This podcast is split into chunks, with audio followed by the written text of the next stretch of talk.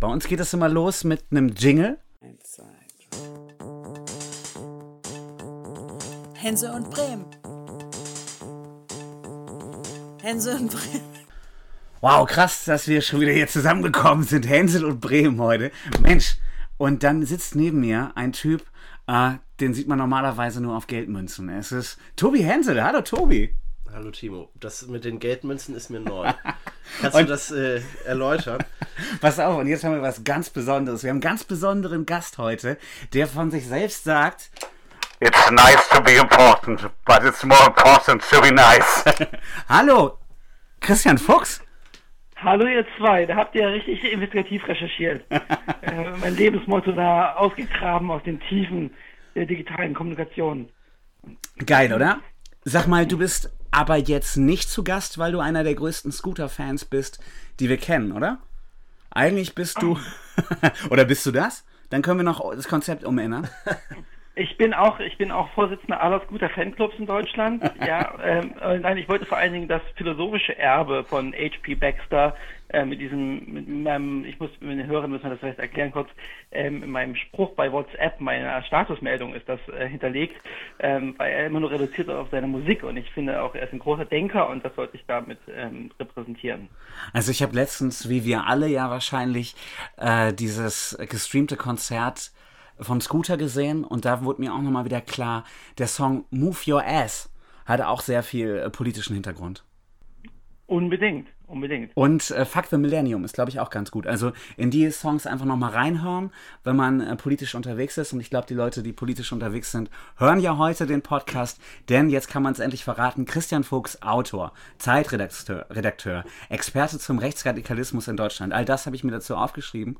Und äh, die Story ist ja eigentlich wollte ich dich mal in die Bego äh, holen. Dann haben wir miteinander gesprochen äh, oder geschrieben, weil ich Müntefering in der S-Bahn auf dem Weg zum Pokalspiel äh, Werder gegen Schalke gesehen habe und dir schnell geschrieben habe, dass der dein Buch liest. Und jetzt reden wir. Cool. Das war auch viel, ganz toll. Also da ist mein Herz aufgegangen, als ich diese überraschende Meldung von dir bekommen habe. Also dafür nochmal vielen Dank, Timo. Ich äh, erzähle das jedem, der es hören und nicht hören will mittlerweile, dass ähm, Franz Müntefering in der S-Bahn unser Buch gelesen hat. Das ist wirklich äh, ein wichtiger Meilenstein in meinem Leben gewesen. Sehr, sehr schön. Ähm, sag mal, Corona-Krise. Müssen wir immer irgendwie ein bisschen drüber reden, wenn die Leute das jetzt hören. Was bedeutet das gerade für dich? Naja, ich komme ja aus der ehemaligen DDR ähm, und ähm, da haben wir, meine Familie und wir alle ja schon mal erlebt, wie so ein ganzes System crashen kann. Ähm, und wenn, wenn, und dass wir nichts hatten in den Läden und dass man sich helfen musste und Gemeinschaften bilden musste und solidarisch sein musste untereinander. Und da ist das jetzt im Gegensatz dazu schon ein Klacks, muss ich sagen. Ähm, und außerdem bin ich ähm, schon immer so als Autor ein bisschen extravagant gewesen und habe für die Medien, die ich gearbeitet habe, selten in der Redaktion, sondern immer in meinem eigenen Büro gearbeitet. Also ich habe so quasi 20 Jahre Homeoffice-Erfahrung und bin damit gut, gut gewappnet. Es hat leider den Coronavirus nicht verhindert, aber zumindest ich mein Leben hat sich jetzt nicht so groß verändert. Ähm, außer, dass wir zur Recherche nicht mehr vor die Tür können, sondern das jetzt hauptsächlich virtuell machen und über das Telefon. Aber so wie heute Abend haben ja auch sehr, sehr viele Leute Zeit und sind dann auch erreichbar am Telefon. Das geht also gut. Cool. Also für dich wäre es fast besser, wenn immer Ausgangssperre ist? Ganz ehrlich, also es hört ja niemand zu. Also Giovanni Di Lorenzo oder meine Kolleginnen und Kollegen hören jetzt nicht zu. Also mir wäre es echt so recht, wenn so bleiben würde, ehrlich. Ist ganz ruhig gerade. Sag mal, du kennst Giovanni Di Lorenzo persönlich, oder was? Ganz schön cool. Das ist sein äh, Chef? Ja, ja. Ja, ja. ich wollte das nur noch mal betonen für die drei, vier Leute, die uns zuhören, dass wir mit jemandem sprechen, der Giovanni Wie? Di Lorenzo persönlich kennt. Wir sind ja in, äh, im 3 nach 9 Land Bremen gerade.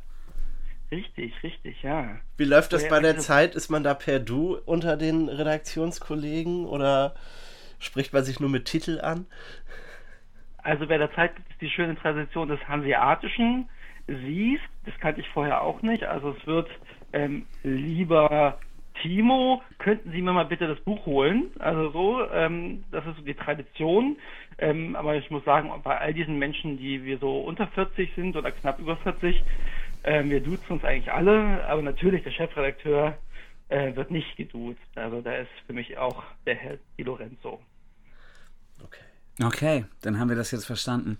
Sag mal, ähm, Coronavirus hatten wir pff, am Telefon auch schon mal so knapp drüber gesprochen. Was heißt das denn gerade für den rechten Untergrund, für die, für das Netzwerk der neuen Rechten? Wie nutzen die den Coronavirus gerade?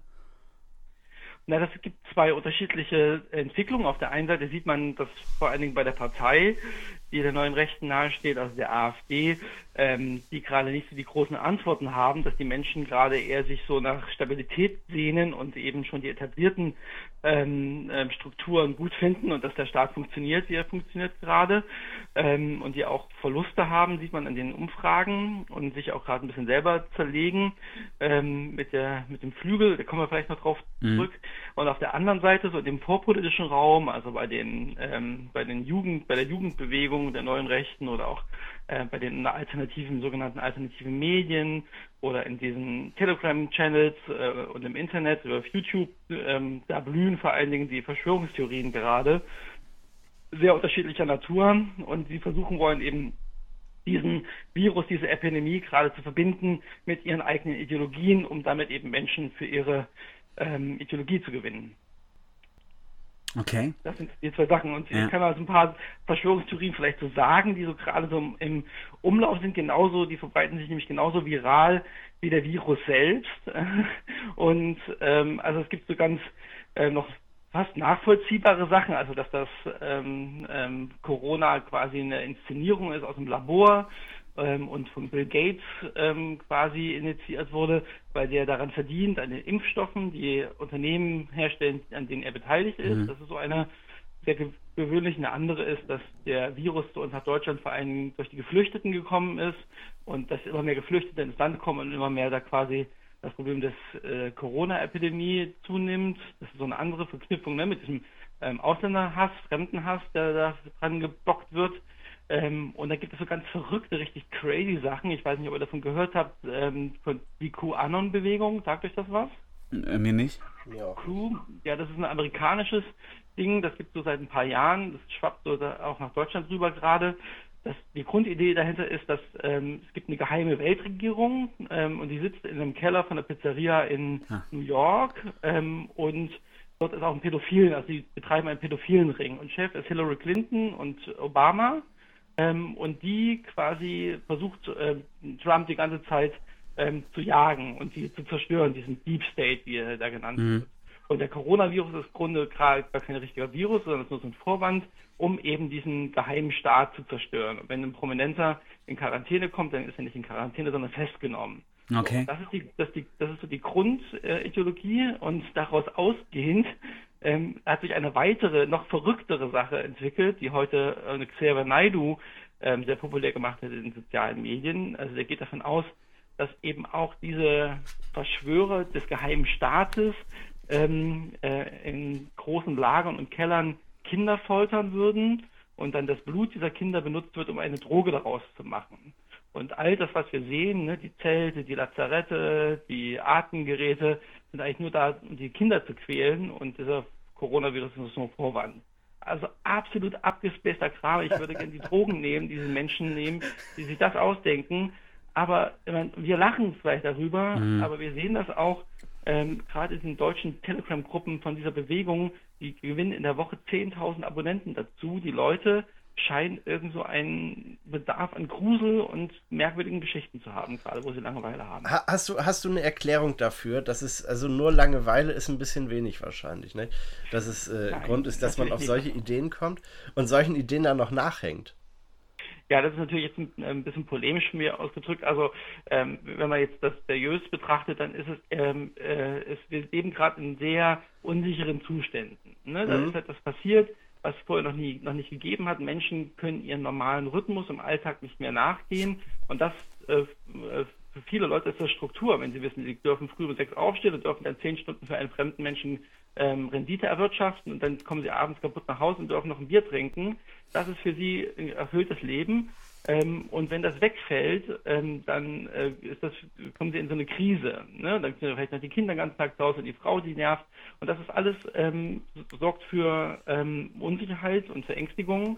Und da sucht man nach Halt. Und solche äh, Mythen, das ist ja wie so ein Märchen auch, ähm, geben so einen Halt für Menschen. Ähm, die suchen auch, also sehr viele Menschen suchen auch in den etablierten, seriösen Medien äh, diesen Halt. Also alle großen Medien sehen das gerade, dass sie massiven Zugriff an Zugriffszahlen haben und die Tagesschau hat so große Einschaltquoten wie das letzte Mal zur Weltmeisterschaft, wo die Leute einfach noch dran geblieben sind, äh, weil sie die zweite ja. Halbzeit sehen wollten ähm, ähm, ähm, vom Spiel. Äh, Fußball-Weltmeisterschaft, ja, also es gibt der Großteil der Menschen sucht eben diese Informationen und halt in seriösen Quellen, aber eben ein kleiner Teil auch in so ähm, unseriösen Verschwörungsmythen, Medien. Und dann äh, ist doch da gerade die Bewegung, dass ähm, das Medium Facebook so ein bisschen unwichtiger wird und dass sich jetzt alles so auf Messenger-Dienste äh, verlagert, oder? Genau, das ist, das beobachten wir schon seit ein, zwei Jahren. Ähm, vor allen Dingen, weil auch äh, viele von diesen sehr extremen Kanälen auf Facebook auch gelöscht oder gesperrt wurden dann nach und nach oder immer, immer mal wieder für Monate. Da sind die zuerst zu V-Kontakte, das ist so ein russisches Netzwerk, ähm, weggewandert, aber das ist nicht so einfach zu bedienen und es hat, es hat nicht geschafft, dass da die ganzen Nutzer mitgekommen sind.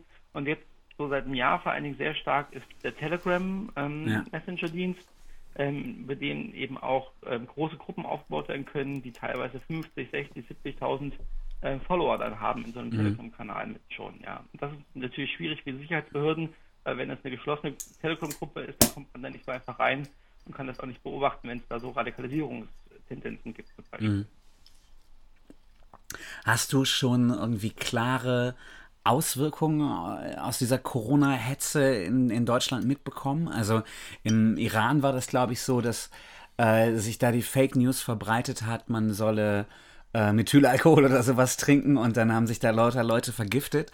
Ähm, auf Basis von Fake News hast du, äh, also wirklich ganz schlimm, auch viel, viele hundert Leute vergiftet oder viele tausend vergiftet und viele hundert gestorben und so. Ähm, hast du schon irgendwas mitbekommen, was aus so einer Verschwörungsidee in die Bevölkerung schwappt, wo man merkt, äh, ja, das ist jetzt irgendwie nicht wahr? Das, das kann nicht sein, dass das jetzt gerade daher kommt? Ja, also die meisten von diesen Mythen sind gar nicht auf einen konkreten, direkten ähm, Aktionen gerichtet, sondern sie wollen langsam quasi so, ein, ähm, so, eine Gesellschaft verändern und langsam ihre eigene Narrative, ihre eigene Erzählung in die Mitte der Gesellschaft bringen und dort, ähm, äh, dass die dort aufgehen und eben immer mehr Menschen mit einer, in einer mittelfristigen Zeit dem An Anhänger werden und ähm, dann dieser, dieser politischen Bewegung beitreten. Ähm, aber was wir sehen ist, dass es gibt eine kleine, sehr gewaltbereite Gruppe von Menschen in jedem Land, immer schon zu jeder Zeit, in jeder Gesellschaft, ähm, Extremisten und Extremistinnen und die werden von bestimmten Dingen getriggert. Mhm. Ähm, zum Beispiel ähm, ist der Attentäter von Halle vom letzten Jahr, wir erinnern uns, der junge Mann, der mit selbstgebauten Waffen dort da die Synagoge angreifen wollte und dann zwei andere Personen umgebracht hat, der ähm, war Anhänger dieser QAnon-Bewegung, zum Beispiel, mhm. mit der ich gerade erzählt habe, diesen Verrückten mit diesem Pizzagate im mhm. Keller. Ähm, und der wurde davon getriggert. Also der fand das irgendwie so schrecklich, dass da irgendwelche Geheimregierung ist. Das war dann ein Teil seiner eigenen quasi Radikalisierung. Mhm. So was ähnliches passiert in Corona gerade auch. Nicht in Deutschland, aber wir haben einen Fall in den USA. In der vergangenen Woche wurde da ein Rechtsextremist vom FBI erschossen, der dabei war, ein Krankenhaus in die Luft zu jagen. Und der hatte seine letzten Postings, auch in so Telegram-Gruppen, Neonazi-Telegram-Gruppen, waren eben, dass die, Jü die, Juden dahinter stecken, hinter dieser ähm, Corona-Epidemie und er, er, das jetzt rächen muss mhm. und ähm, was tun muss. Und der hat, also für den ist das quasi wie so ein wie so ein Marschbefehl jetzt loszulaufen und jetzt endlich was zu tun. Und der war schon lange radikal und schon lange auch ähm, gewaltbereit, aber das wird dann, löst dann irgendwas aus bei bestimmten Leuten und dann ziehen sie los. Das ist eigentlich die eigentliche Gefahr so. Ja. Du hast eben die, die AfD schon angesprochen. Die ist momentan sehr, sehr leise, ist zumindest mein Eindruck, äh, nach draußen. Ähm, wie kommt das? Genau, es kommt vor allen Dingen daran, dass sie jetzt gerade in der Zeit, wo, wo man ähm, Sicherheit braucht und Stabilität und wo eben eine Regierung äh, organisieren und verwalten muss, ähm, diese Krise, haben sie jetzt keine Antworten, weil damit kann man halt nicht mit Populismus reagieren. Sie versuchen das immer mal, dass sie ne, eben dieses, was ich vorhin gesagt hatte, ähm, dass sie halt auch äh, Verschwörungstheorie teilen, dass ähm, ähm, die, der Corona gar nicht so schlimm ist, ähm, sondern dass eigentlich nur ein leichter Husten ist und mhm. dass alle mal eine Hysterie ist, die da uns aufoktroyiert werden soll von der Regierung. Ähm, aber das verfängt nicht wirklich, weil die meisten Menschen wirklich ernsthafte Ängste haben um ihre eigene Gesundheit. Und das ist für Populisten immer nicht gut. Das hilft immer ähm, stabilen, äh, seriösen ähm, Politikern und Politikerinnen. Und natürlich haben sie gerade sehr viele eigene Probleme mit sich und ihrer Partei. Das ist auch ein Grund, dass sie sich gerade mit sich selbst beschäftigen müssen und gar nicht groß in die Öffentlichkeit wirken können. Ich hätte immer gedacht, dass die AfD jetzt anfängt mit äh, Globalisierung ist das Problem, äh, China ist das Problem, äh, dass wir alle so international sind und denken, die ganzen Handelsströme und, und Personenströme sind das Problem, weil äh, in einem Nationalstaat, so wie Sie ich sich den vorstellen, ähm, wäre sowas gar nicht hier angekommen. Ich hätte immer gedacht, dass dieses Narrativ irgendwann bedient wird, ähm, aber das kommt momentan auch so gar nicht, oder?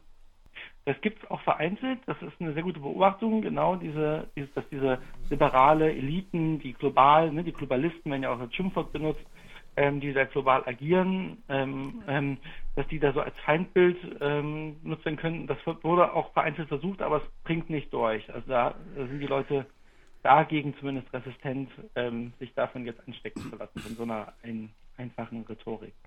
Dann hast du eben die Grabenkrämpfe oder man muss ja sagen die Flügelkämpfe angesprochen äh, mit, dem, mit dem Vorstandsbeschluss der AfD, dass der Flügel aufgelöst werden soll und da rumort es jetzt ja innerhalb der Partei. Ähm, was glaubst du, wie geht das aus? Das ist ganz schwer zu sagen, denn es ist gerade ein krasser Machtkampf. Es ist im Grunde genommen jeder, es gibt ja so zwei sagen wir, große Gruppen oder eine ist etwas größer, zwei Gruppen in der AfD. Die einen, die sogenannten Gemäßigten, ne, die eher so wirtschaftsliberal sind und eher so anti-Euro orientiert ähm, sind. Und dann gibt es, wir haben, da gehört Meuthen dazu oder Weidel gehören dazu. Und dann gibt es halt die krassen völkischen Ideologen. Ähm, und das sind so die Höckes und Kalbitz und äh, auch ähm, Frank ähm, Magnitz und Bremen gehört auch mit dazu. Äh, der Flügel und beide sagen im Grunde genommen, ihr Weg ist der richtige für die Partei. Die einen wollen irgendwann mal koalieren mit den Gemäßigten, die würden mhm. sich am liebsten irgendwann mit der CDU so eine Regierung stellen und die anderen sagen, nein, wir müssen Fundamentalopposition machen, wir müssen quasi, die Partei ist nur Mittel zum Zweck, wir wollen irgendwann die Macht ergreifen und das bedeutet nur in dem Sinne, wie wir das wollen und keine Koalition und ähm, die wollen das Land quasi grundlegend verändern. Ähm, Im Grunde genommen so in so ein 1850 zurück mhm. ähm, in Deutschland, was es so nie gab, aber romantisch, wie Sie sich das vorstellen. Ohne Globalisierung, ohne Migration, ohne Frauenrechte, ohne homosexuellen Rechte, also all diese Rückabwicklungen quasi unserer mhm. modernen liberalen Gesellschaft.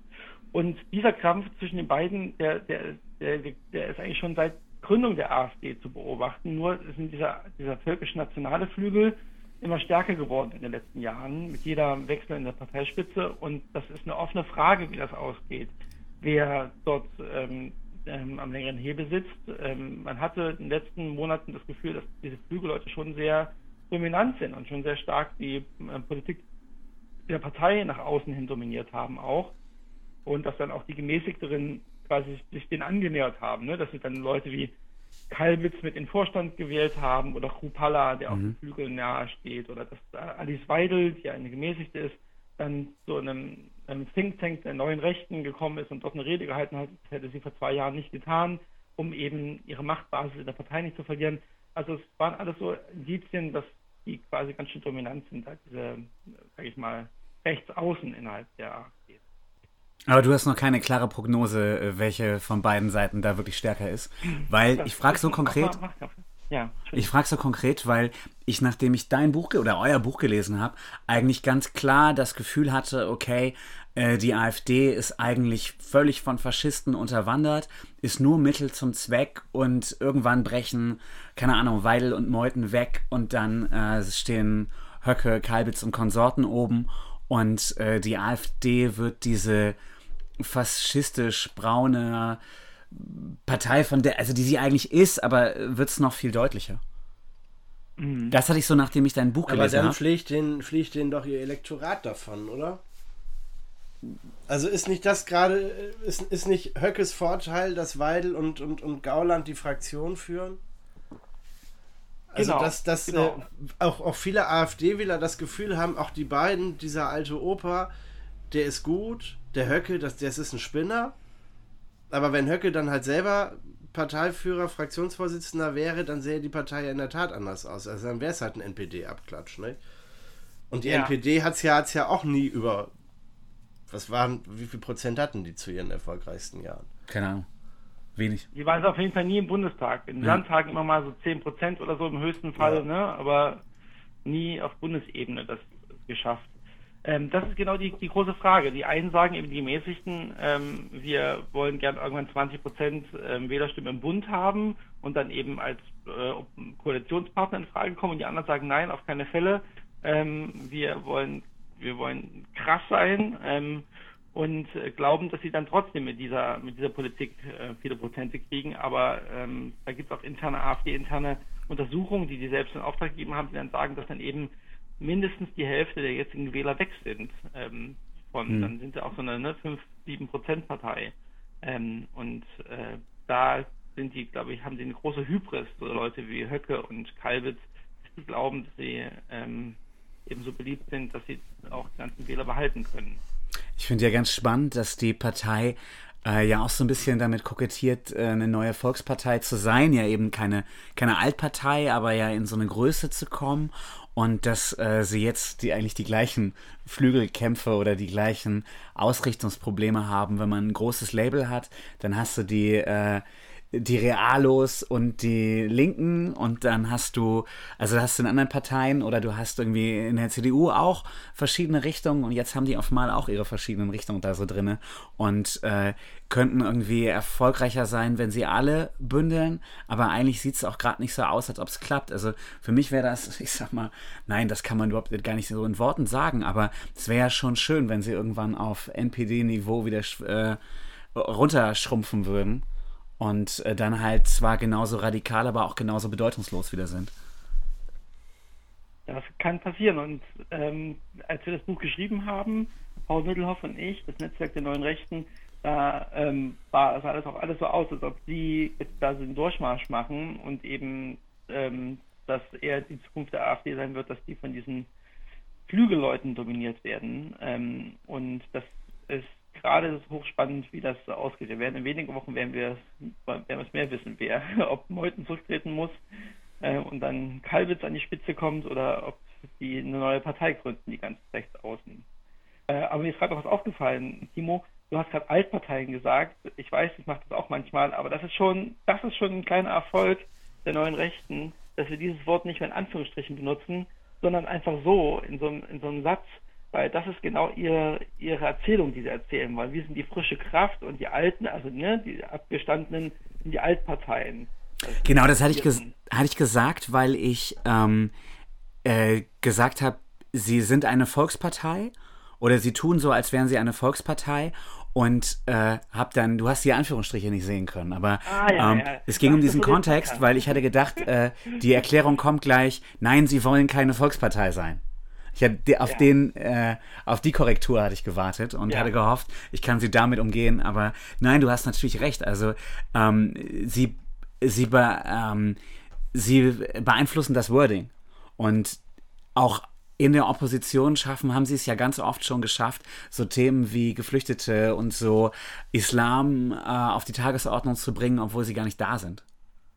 Absolut. Ja. Absolut. Das haben sie die ersten fünf Jahre und ich glaube, das ist auch so ein bisschen, was du gerade gesagt hast, daraus entstanden, dass sie als frische neue Bewegung äh, in den Parlamenten, aber natürlich auch im Außenbereich, ne, es gibt es ja ein großes Netzwerk von über 180 Organisationen, die im Umfeld der AfD entstanden sind, so Thinktanks und Vereine und Stiftungen und Medien und so weiter, ähm, dass die als geeint wahrgenommen wurden, als sehr monolithischer, starker rechter Block, was die Rechte in Deutschland nie geschafft hat. Die waren immer zerstritten. Da gab es die DVU, die Republikaner, ähm, die ähm, DSU, die NPD, der dritte Weg, die haben sich alle nicht verstanden untereinander und waren zersplittert. Und dann kam mit der AfD und ihrem Umfeld drumherum einmal so eine große, auch als ja, stark wahrgenommene Strömung auf. Ähm, und das ist jetzt fängt gerade an anders zu werden, dass sie gerade durch ihre Etablierung eben auch die gleichen Konflikte bekommen, die jede politische ähm, ähm, Partei in Deutschland hat, dass es dann so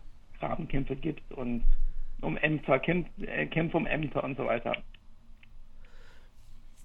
Wie ist denn noch die Differenz zwischen Wenn man von neuen Bundesländern spricht, ist das eigentlich auch böse. Aber von den fünf Bundesländern in Ostdeutschland verglichen zu dem Rest, weil ich habe ich hab mir äh, die, die Karte in, in eurem Buch angeschaut und äh, man merkt ja schon, dass es tatsächlich einen Schwerpunkt an äh, neurechten Organisationen, Strömungen gibt, die sich halt äh, eher im Osten Deutschlands wiederfinden, wenn man die lokalisiert. Ne? Ja. Also Eindruck- Mhm. man, wenn man sich die Wahlergebnisse anschaut von Landtagswahlen, sieht man ja auch in den neuen Bundesländern, ist die AfD erfolgreicher, als es jetzt in Niedersachsen ist, meinetwegen, oder in Bremen. Ähm, wie Genau. geht das weiter? Mhm.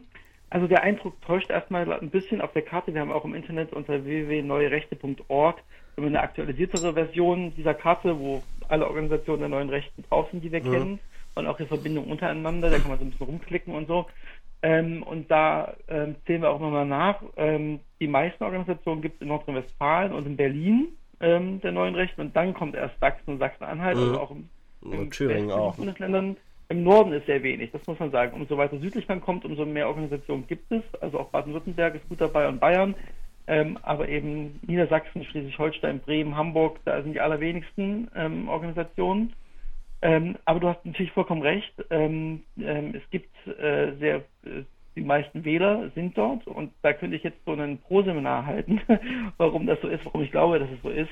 Ähm, es hat mehreren Punkten ähm, ähm, hat das das einmal natürlich gibt es eine Generation von Ostdeutschen, das sind würde ich sagen die meiner Eltern, also die jetzt so 50 bis 80 sind, die denen haben sich massiv in ihrer Lebensleistung, um ihre Lebensleistung gebracht gesehen. Ne? Da gab es eine Wiedervereinigung, die gar keine Wiedervereinigung war, sondern eine Angliederung von 17 Millionen Menschen an ein bestehendes System.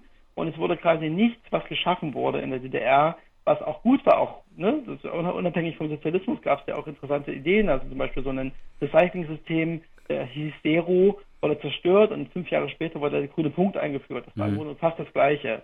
Dann wurden die Polikliniken zerstört. Das waren so ne, Häuser, wo alle Ärzte gebündelt waren. Ein paar Jahre später wurde das Ärztehaus wieder neu erfunden. Und da haben sie natürlich bei so vielen Leuten gesagt, hä, ähm, ja, sagt, das war alles böse, war alles schlecht, weil es aus der DDR kam und jetzt erfindet ihr es neu und, und macht ein neues Leben drauf. Das ist das eine, dass sie nicht ernst, sich nicht ernst genommen gefühlt haben. Das andere, dass es in fast keinen wichtigen Organisationen in der Bundesrepublik Ostdeutsche in Spitzenpositionen sind, ausgenommen Angela Merkel. Aber ansonsten, es gibt, glaube ich, mehr Menschen, die John heißen in DAX-Vorständen in, äh, in Deutschland als Ostdeutsche. Vier Ostdeutsche, glaube ich, von 500 DAX-Vorständen.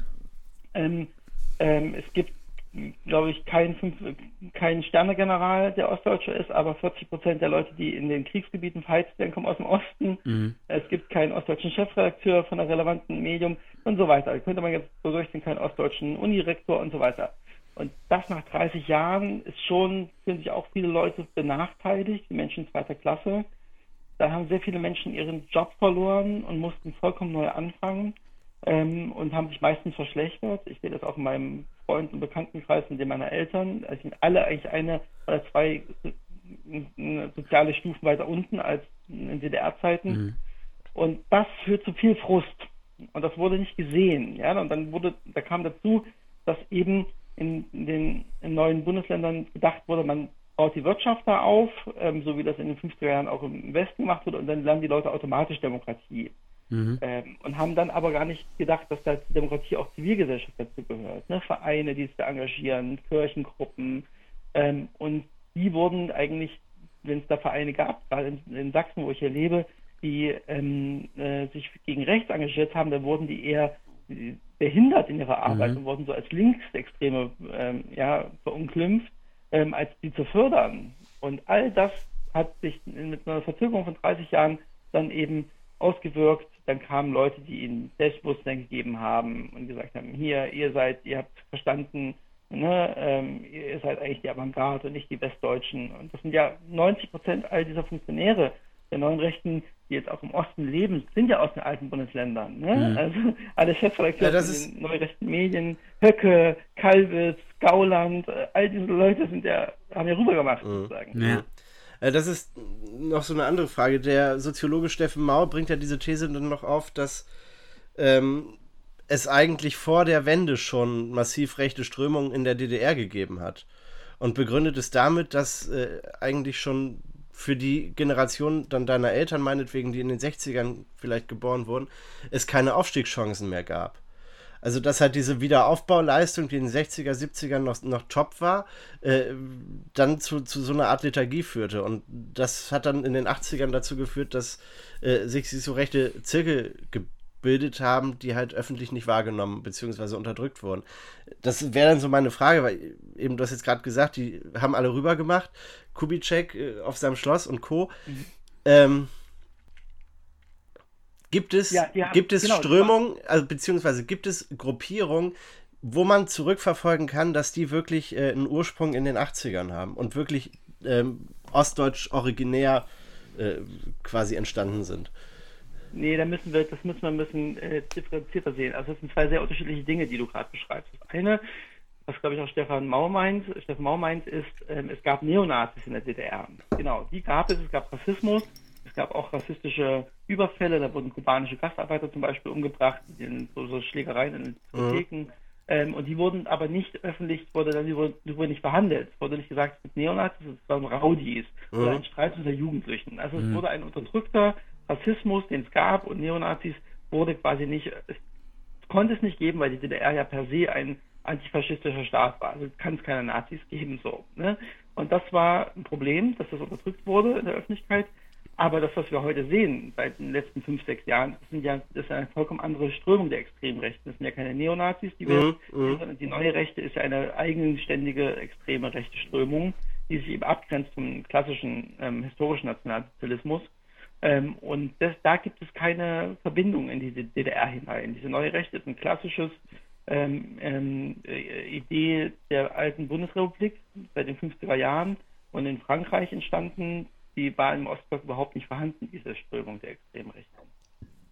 Dann, äh, Aber würdest, würdest du dann dieser anderen These zustimmen, dass äh, auf, aufgrund dieser 80er Jahre Lethargie ähm, die Bevölkerung in Ostdeutschland heute so sehr auf die AfD-Parolen anspringt und entsprechend höher dann die Wahlergebnisse ausfallen. Ich kann mit dieser These nicht so viel anfangen, wenn ich ehrlich bin, weil diese Lethargie wurde ja aufgebrochen 1989, wo eigentlich Linke Reformer gern eine neue DDR wollten. Ja, und, und am Ende bekamen sie eine Wiedervereinigung, die keine Wiedervereinigung war. Also das, was du halt äh, genau, äh, gerade eben erzählt hast. Ne? Und, das, und das, hat, das kam durch diese Menschen, die sich in Lethargie gefühlt haben. Das waren mhm. ja gar nicht mehr die Intellektuellen, und die aus der Umweltbewegung, aus der Friedensbewegung kamen, sondern eben Menschen, die wollten Bananen haben, die wollten nach Mallorca fliegen, die wollten gerne in einen Sexshop gehen. diese Menschen haben dann diese, haben dann diese Montagsdemonstration übernommen. Die waren natürlich viel, viel mehr, ne? Mhm. Äh, und die haben dann Helmut Kohl als den großen Erneuerer und Erfrischerer gesehen und jetzt endlich bekommen wir die D-Mark ähm, und können uns die Einbauküche kaufen. Ähm, und diese, äh, diese Menschen, da würde ich zustimmen, dass die quasi in so einer Nostalgie waren und für die war das ein Aufbruch. Ähm, aber heute, nach 30 Jahren äh, oder 25 Jahren seit dem Aufstieg der AfD, ist das was vollkommen anderes. Das sind vollkommen andere Dinge, die da ablaufen. Und äh, ich glaube, das habe ich auch bei dir gelesen, äh, diese ganze, dieser Nährboden für die, äh, die Rechten, die rübergemacht haben, ist da dann auch äh, so eine eingeübte ähm, unpolitische Art. Also, dass man einfach sagt, ja, lass die, lass die Mann, die machen, äh, wir wollen uns in Politik nicht einmischen. Ähm, siehst du das auch so? Habe ich das bei dir gelesen? Habe ich das irgendwo anders gehört? Absolut, das ist eine sehr kluge äh, ähm, Bemerkung. Äh, ich glaube, das steht nicht im Buch, aber ich sage das gerne auch in Interviews. Ähm, genau, es gibt eine Art, äh, aus Ostdeutschland, es wurde keine Diskussionskultur, wurde nicht gefördert.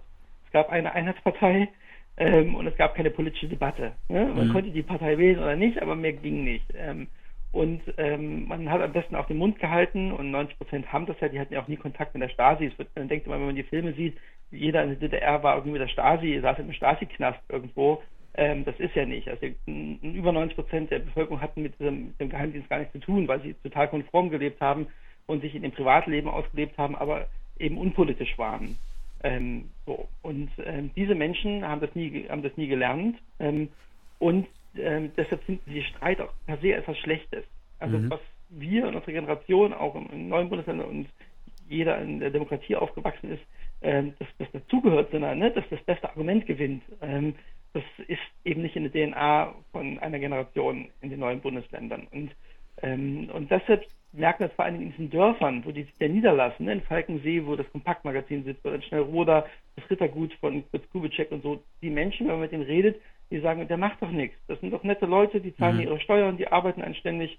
Ähm, wer hier Stress macht, ist die Antifa aus der Großstadt, die immer vorbeikommt und die Ja. demonstriert. Ähm, und das ist so eine Art, ähm, dass sie nicht ver- verstehen, dass zivilgesellschaftliches Engagement schon viel eher beginnt, als wenn jemand eins auf die Nase bekommt. Ja. Ähm, äh, und das ist eben nie eingeübt worden, diese, was Zivilgesellschaft bedeutet. Wo ich ganz gern noch hin möchte, vor allem für die Leute, die diesen Podcast dann jetzt hören werden, ähm, dein Buch heißt ja, euer Buch heißt ja Das Netzwerk der neuen Rechten und du schreibst, es entsteht eine patriotische Parallelgesellschaft.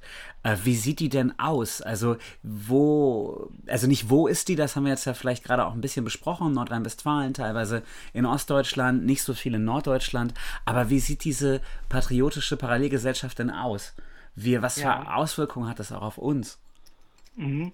Also man kann sich vorstellen, alles, was wir demokratisch verfasst kennen, gibt es mittlerweile fast auch alles ähm, von Neurechten organisiert. Also Gewerkschaften zum Beispiel, Vereine, Stiftungen, Medien, eine Jugendbewegung, eine Frauenbewegung, ähm, ähm, eine äh, Flüchtlingshilfsorganisation gibt es sogar von den neuen Rechten. Es gibt ähm, äh, sogar ein, ein, es gibt Musiker, es gibt äh, identitäre Rapper äh, mittlerweile, also Jugendkultur, Instagram-Influencer, all diese Dinge, ähm, die wir, gibt es quasi heute auch von der neuen Rechten. Sie haben sich eine Gegengesellschaft, eine Gegenkultur aufgebaut. Und ähm, der, die Idee dahinter ist ähm, von einem Kommunisten geklaut, von Antonio Gramsci, der ähm, in Italien der 20er Jahre ein Buch geschrieben hat, das hieß Gefängnishefte, und in diesem Buch beschreibt er, was man tun muss, wenn man eine ganz tolle politische Idee hat, aber keine Macht. Dann sagt er, man muss nämlich die kulturelle Hegemonie übernehmen im, Land oder in, dem, in der Gesellschaft. Das heißt, den vorpolitischen Raum beackern. Man muss die Köpfe der Menschen erreichen, man muss eine Kultur unterwandern, man muss die Gesellschaft infiltrieren. Ähm, und das genau tut die neue Rechte mit all diesen Angeboten, dass sie zum ein kleines Beispiel zum Beispiel gemerkt haben, es gibt Menschen, die sind sehr fundamental christlich eingestellt, zum Beispiel Evangelikale, und die haben große Probleme damit, dass in der Schule die Evolutionslehre gelehrt wird, dass in der Schule über Homosexualität aufgeklärt wird, dass Homosexuelle in Deutschland heiraten dürfen, dass Frauen selber entscheiden dürfen, ob sie einen Schwangerschaftsabbruch machen oder nicht. All das gegen ihre christliche Ethik äh, widerspricht das. Die hatten aber keine politische Vertretung. Also hat die neue Rechte ein Format geschaffen, eine Demonstration, das heißt Demo für alle, äh, indem sie eben genau dafür eintreten, eben, die nennen das dann gegen Frühsexualisierung in der Schule und gegen die Homo-Lobby und so, sie nennen das dann natürlich alle so populistisch. Und ähm, da sind sehr, sehr viele in Stuttgart, gehen da 5.000, 6.000 Menschen dafür auf die Straße.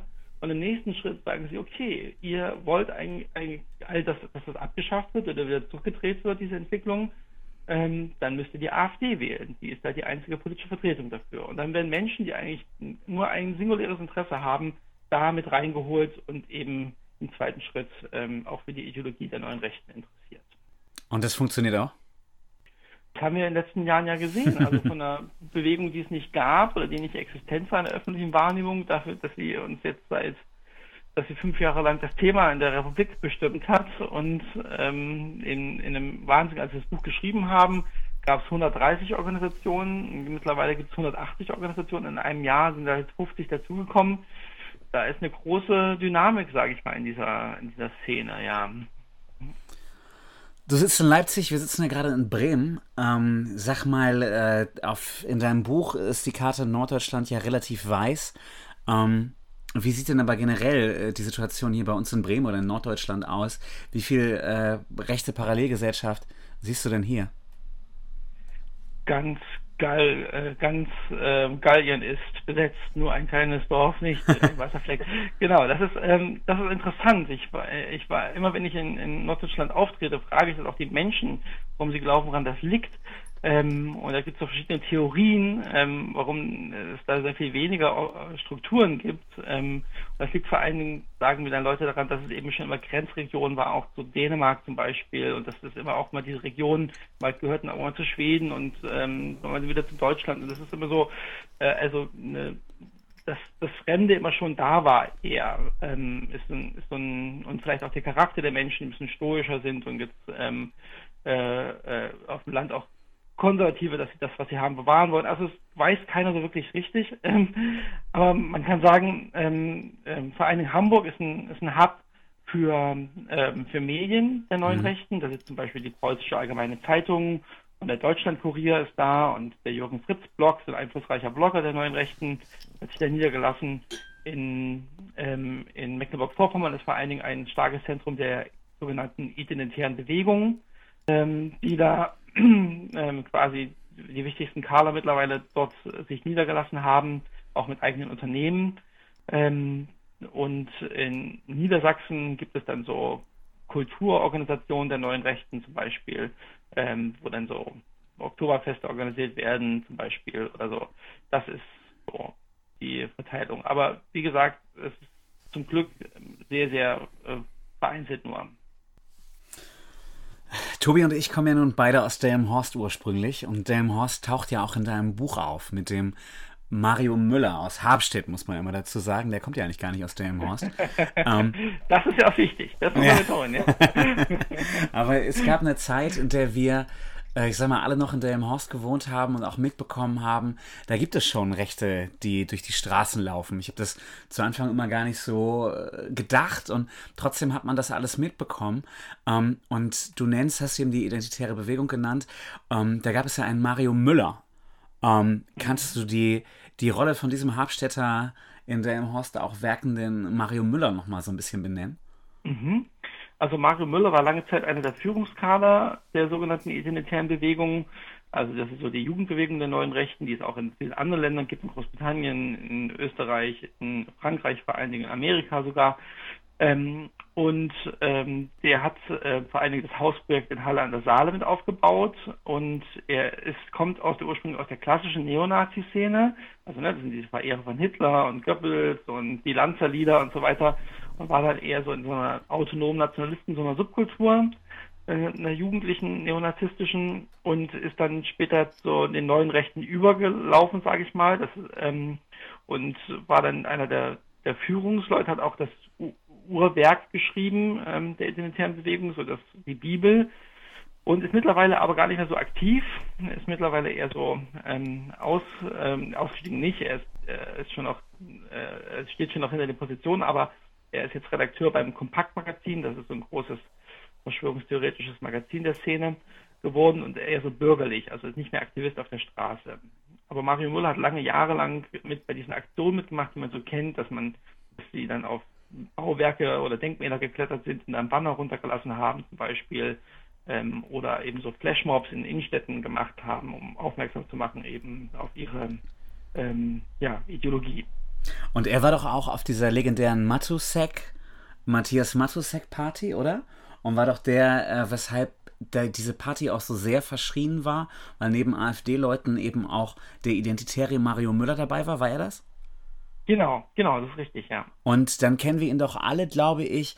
Äh, Jan Böhmermann hat im Neon, äh, im Neon-Nazi, im Neo-Magazin, so rum, im Neo-Magazin Royal immer dieses Video der Leipziger Buchmesse gezeigt. Wo, wo, wo, wo war ihr Silvester? Silvester, ja. Genau. Ähm, Habe ich auch schon diverse Leute gefragt, wo sie Silvester gewesen sind. Ähm, äh, das mit Herrn... Wo wart ihr Silvester? Wo wart ihr Silvester? Sagst du mal. genau. Ähm, und äh, das, der ist da zusammen mit dem Herrn Sellner zu sehen, ne? Oder? Mhm, genau. Und Herr Sellner genau. ist ein Identitärer aus Österreich und der hat doch wiederum auch Verbindungen gehabt zu diesem Attentäter aus Neuseeland, oder? Genau, genau richtig. Ähm, also das waren sozusagen eher, also Sellner war so ein bisschen so die Führungsfigur im deutschsprachigen Raum der Leitwolf und äh, Mario Müller war so der zweite Mann, sozusagen der, Führung, der Führungskader in Deutschland. Das konnte man eine gewisse Zeit so sagen. Und die haben beide im gleichen Jahr ein Buch veröffentlicht im Antarius Verlag von Götz Kubitschek, so einer der Strategen der neuen Rechten. Und darum waren sie gemeinsam auf dieser, auf der, auf der Buchmesse. Und der Attentäter von Christchurch, der da im vergangenen Jahr ähm, über 50 Personen in zwei Moscheen umgebracht hat, der hat ähm, an Selner mal Geld gespendet. Mhm. Und auch seine Theorie, mit der er diese Tat begründet, heißt auch der große Austausch, was eine der Verschwörungstheorien ist, die vor allen Dingen von den Identitären ähm, verbreitet wird. Und jetzt hast du eben erzählt, dass Mario Müller nicht mehr so aktiv ist bei den Identitären. Wie aktiv oder wie, wie müssen wir die Identitären momentan einschätzen? Ähm, sind die weniger relevant geworden? Ist nur Mario Müller bei denen weniger relevant geworden? Ähm, was, was, wie verändern die, die Gesellschaft oder welchen Einfluss versuchen die auszuüben? So ein bisschen ist das vielleicht auch parallel zu dem, was wir vorhin mit der AfD besprochen haben. Die waren, als sie neu waren, natürlich ein sexy Phänomen, gerade für Journalistinnen und Journalisten. Das sind irgendwie so Aktivisten und Aktivistinnen, die ähm, gar nicht aussehen wie Rechte oder Rechtsextreme. Ja, die haben jetzt Pomade im Haar und tragen irgendwie ähm, Boxershorts ähm, und äh, Jutebeutel und sind Veganer. Ähm, das kannte man bisher nicht und dann haben sie auch so Guerilla-Aktionen gemacht, wie ein Schiff gechartert und so im Mittelmeer rumgefahren, was man eher so von Greenpeace, eher so von linken Bewegungen kannte. Also es gab immer so einen, so einen Reiz, irgendwie das Neue zu beschreiben. Und warum haben sehr viele Journalistinnen und Journalisten diese äh, Bewegung hochgeschrieben und die waren nie groß, die waren nie wirklich groß. Die sind, haben nur Wirkung erzielt durch ihre mediale Vermittlung, mit dem mediale Wahrnehmung. Dadurch, wenn man ne, fünf Minuten auf dem Brandenburger Tor steht und so ein Plakat runter äh, ähm, lässt und dann ist, holt die Polizei einen schon wieder runter, damit verändert man nicht das Land. Mhm. Aber eben am nächsten Tag auf 50 Titelseiten damit drauf zu sein, das verändert schon ein bisschen was. Also mhm. auf jeden Fall Publicity bekommt man da. Und darum haben wir bei der, äh, bei der Zeit sie schon vor Jahren als die Scheinriesen bezeichnet, weil sie immer viel weniger Aktivistinnen und Aktivisten hatten, als sie selber behauptet haben. Mhm. Und ähm, das sieht man jetzt massiv auch. Also sie haben ein großes Problem, neue Mitstreiterinnen und Mitstreiter zu finden für ihre Bewegung.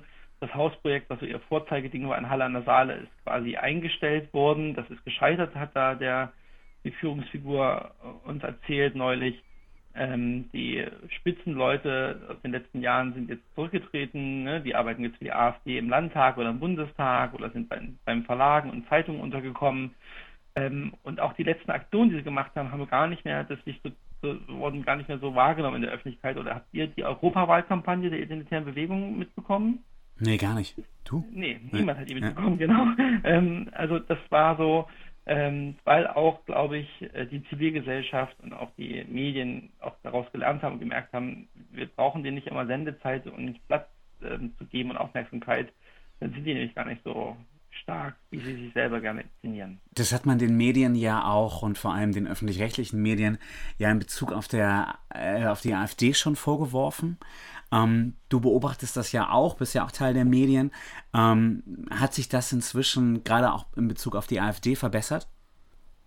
Unbedingt, unbedingt. Das hat so drei, vier Jahre gedauert ähm, bis dann was bei jedem angekommen ist, dass man nicht über jedes Stöckchen springen muss, was einem die AfD dahin hält und über jede Provokation, die in der Rede versteckt ist, dann auch sich drüber aufregen, ähm, weil genau das wollten nämlich die Politikerinnen und Politiker ähm, von jeder populistischen Partei. So funktionieren die. Die haben keine ähm, Wichtigkeit und keine Repräsentation in der Regierung zum Beispiel, aber sie finden halt medial sehr stark wahr, weil sie provozieren.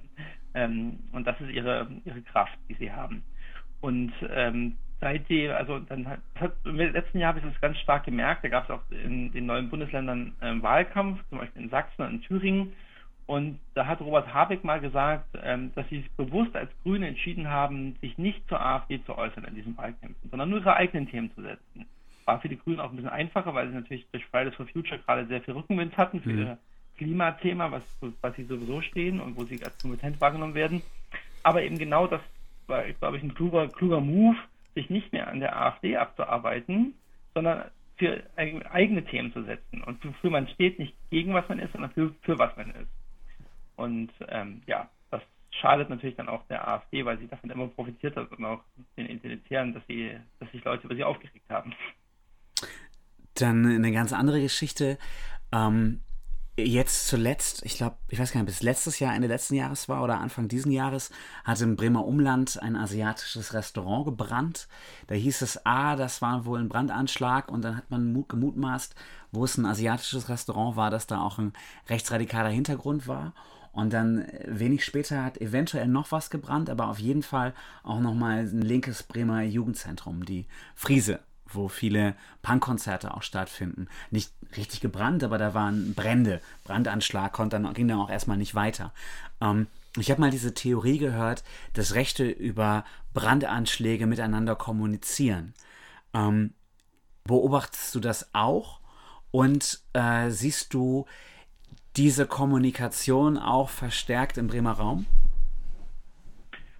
Das, das stimmt, aber das ist bei Extremisten und Extremistinnen immer so. Also wenn es irgendwo eine, eine Tat gibt, eine politisch, die politisch verortet ist, dann äh, ist die Wahrscheinlichkeit viel höher, dass dann eine nächste Tat folgt. Ne? Das mhm. sieht man vor allen Dingen auch bei diesen Einzel, äh, das sind ja nicht keine Einzeltäter, aber bei diesen ähm, großen Anschlägen ähm, der letzten ähm, der letzten Jahre. Ähm, ähm, also und auch so Oktoberfest, nee, Quatsch, das Olympia-Einkaufszentrum in München, dieser rassistische ähm, Attentat ähm, wurde quasi wieder gespiegelt. Darauf hat sich dann, äh, der hat sich auf Breivik bezogen. Auf dieses, ähm, in München hat sich dann wieder ein Täter in Kanada bezogen. Der hat sich wiederum, äh, auf den hat sich wieder der in Christchurch bezogen. Also die beziehen sich dann in ihren Manifesten auf andere Täter, die schon da waren. das ist damit gemeint in diesen Brandherden, ähm, wenn einer da ist. Ähm, ich sehe keine Strategie gerade darin. Das sieht auch, würde auf mich auch eher wirken wie so klassische Neonazis dass die ähm, gerade versuchen, bundesweit ähm, Brandanschläge zu verüben. Ähm, es gibt so eine Serie in Berlin, ähm, die aus dem NPD-Umfeld vermutet wird, so eine Brandserie. Und es gibt natürlich immer Brandanschläge von Neonazis. Das hat man in Mölln gesehen, in Solingen gesehen, in den 90er Jahren. Äh, hat man auch am Anfang der ähm, ähm, Geflüchteten, Anti-Geflüchteten-Proteste gesehen, 2015, dass sehr viele von diesen äh, potenziellen ne, Unterkünften dann angezündet wurden, damit dann niemand einziehen konnte. Ähm, und das gab es auch wie so einen Brandbeschleuniger. Ne? Da brannte eine und dann brannte am nächsten Tag im nächsten Ort auch wieder eine. Da sah man diese Bezugnahme aufeinander. Aber äh, diesen Bremer Fall würde ich, glaube ich, eher singulär sehen. Das ist keine, mhm. Ich erkenne da keine Strategie gerade.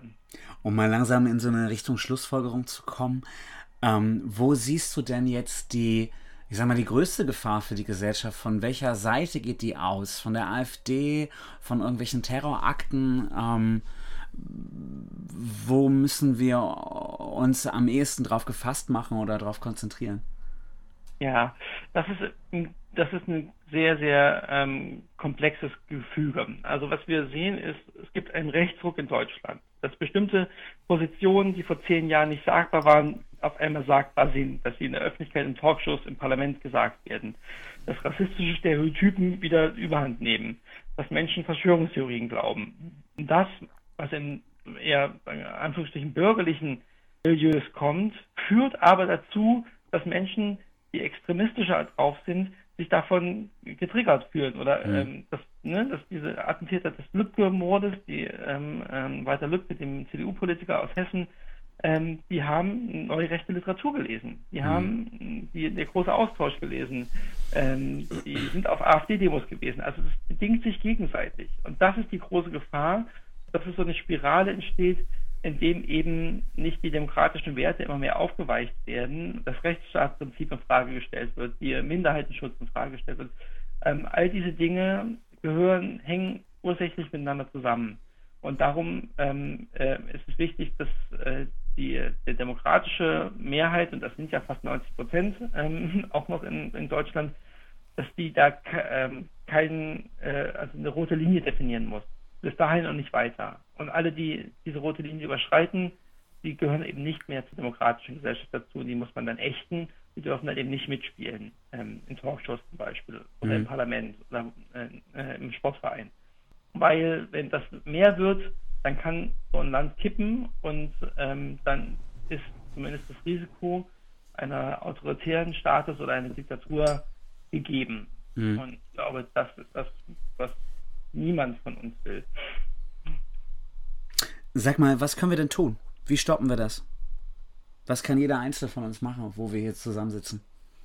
Ja, also wichtig ist, ist genau das, was ich eben versucht habe zu skizzieren, eben die Zivilgesellschaft zu merken, Demokratie und Gesellschaft ist nicht das, was ich alle vier Jahre tue, wenn ich meine Stimme abgebe, mal zur Bundestagswahl, sondern das muss ich jeden Tag verteidigen. Mhm. Also wenn jemand äh, ähm, ne, arbeitet irgendwie in, einem, in, in einer Firma und in einer Mittagspause sagt irgendjemand was und ähm, hat einen antisemitischen Spruch, den er bringt. Ja, ja, hier, klar, Corona, das war ja alles von der Finanzelite da irgendwie organisiert. Dass man das nicht so durchgehen lässt und sagt, aha, ist interessant, woher hast du das denn? Ähm, und du meinst, aha, von Facebook und du meinst, das ist eine seriöse Quelle, okay, hm, dass man das nicht unwidersprochen stehen lässt, mhm. ähm, solche Dinge, wenn man die im Familienkreis, im Job und so merkt.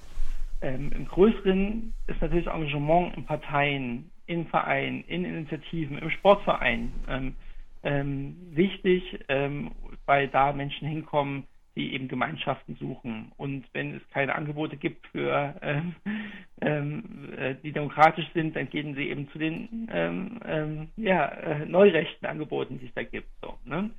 äh, und und dann noch im, im Kleinen hört auf bei Social Media den Kram, die Narrative ähm, der Extremisten zu teilen. Wenn man Mhm. sich über was ganz, ganz schlimm aufregt, was die AfD wieder fordert oder was wieder jemand gesagt hat oder eine Aktion der identitären Bewegung, schreibt nicht darüber, teilt das nicht, ähm, auch wenn er dann ganz, ganz, ganz, ganz kritischen Kommentar dazu schreibt, es hilft denen immer, weil Mhm. der Algorithmus der, der sozialen Medien so funktioniert, dass umso mehr über was gesprochen wird, umso relevanter wird das äh, wahrgenommen und das wird dann eben prominent angezeigt. Das führt dann dazu, dass bei YouTube zum Beispiel identitäre Videos auf der Startseite angezeigt werden, weil sie eben ganz groß äh, Spaß erzeugen, weil viele Leute darüber reden in einem kurzen Moment. Oder bei Twitter, das in den Trends kommt dann, bestimmte Hashtags. Was Also rätst, das, du, was Ja? rätst du denn der Politik zu tun?